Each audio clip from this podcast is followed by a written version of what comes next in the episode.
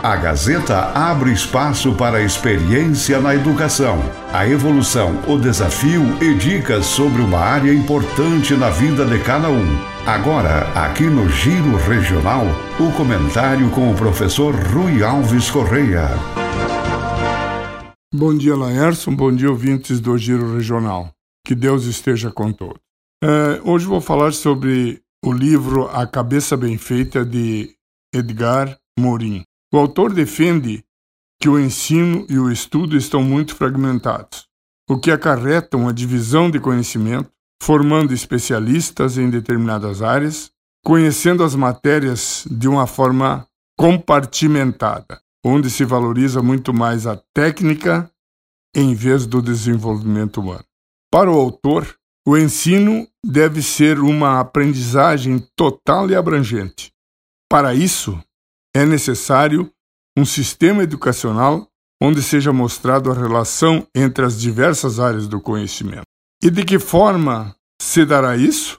Buscando a solução ou resposta para os problemas através do desenvolvimento de uma inteligência geral, onde as respostas a esse processo de busca faz adquirir o conhecimento das mais diversas áreas. O excesso de informação torna difícil o conhecimento em razão da velocidade e a quantidade em que estas informações são geradas. O todo não pode ser reduzido a essas partes, sob o risco de perder conteúdo e abrangência, tornando-se técnico e insuficiente para responder às questões humanas que são relacionadas ao homem e o seu meio. A forma de resolver esse problema é a democratização do conhecimento, tornando-o acessível a todos, onde o sistema de ensino com todas as áreas do conhecimento, já que uma é dependente da outra e possuem a mesma origem e o mesmo ponto comum. E isso é possível com a reforma das instituições e do pensamento. Entretanto, ainda há uma forte resistência da sociedade e das escolas também, que de certa forma interagem nessa ação, já que não é aceito uma mudança real e total do pensamento.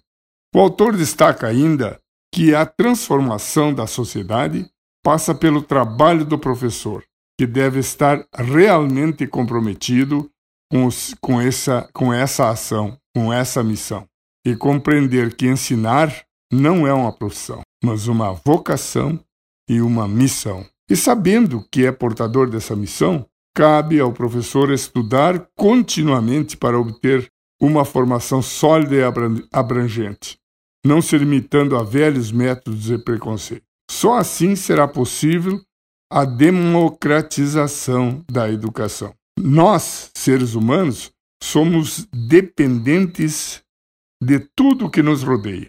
E o mesmo se dá com a educação e o ensino, que, mesmo dividido em matérias, ainda assim contém traços ou partes de outras disciplinas, demonstrando a sua interligação à origem comum.